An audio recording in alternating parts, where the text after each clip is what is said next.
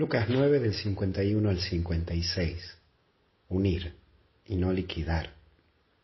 En primer lugar vemos, toma la decisión. Esta actitud de Jesús sorprende, no le escapa a Jerusalén, el lugar clave de su vida. Se decide y va a lo que vino. Va decidido y no victimizándose.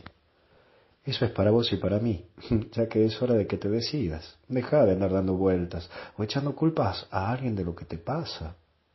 Toma la decisión que corresponde a tu vida y deja de pensarla tanto y darle vuelta y vuelta y vuelta. Aprende a ser firme, porque el tiempo no te espera.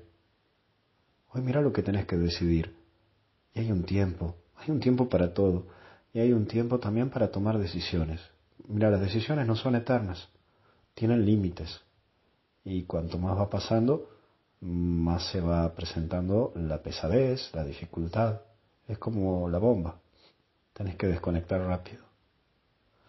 Pero sí pensarla. Eso sí, pensarla bien. Pero también está el segundo eje que es no los alojaron.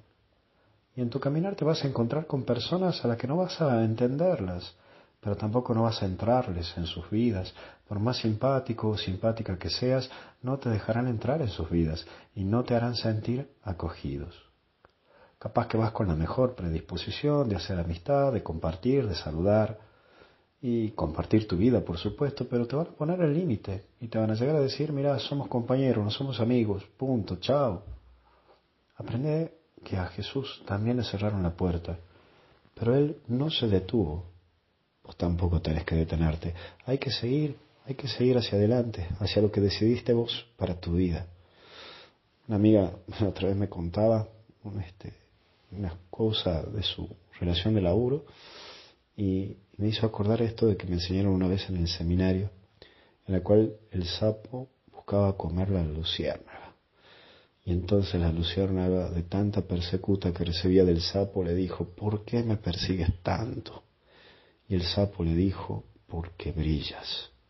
Y sí, capaz que porque brillas, hay algunos sapos alrededor tuyo que tratan de liquidarte, de comerte, o de hacerte desaparecer.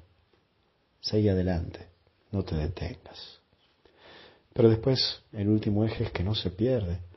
Y está llamado a unir y a entregar vida. Y no somos de vendetta, no estamos llamados a que vayamos a la venganza.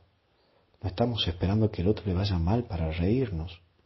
Que tu corazón no sea vengativo, sino que sea un corazón vivo. No andes, y esto por favor enténdanlo bien, por la vida con una búsqueda de venganza. Hace tu vida y seguí con lo tuyo. No andes buscando eliminar personas. Que Dios te bendiga, te acompañe y te proteja en el nombre del Padre, del Hijo y del Espíritu Santo. Y hasta el cielo no paramos. Que Dios te bendiga.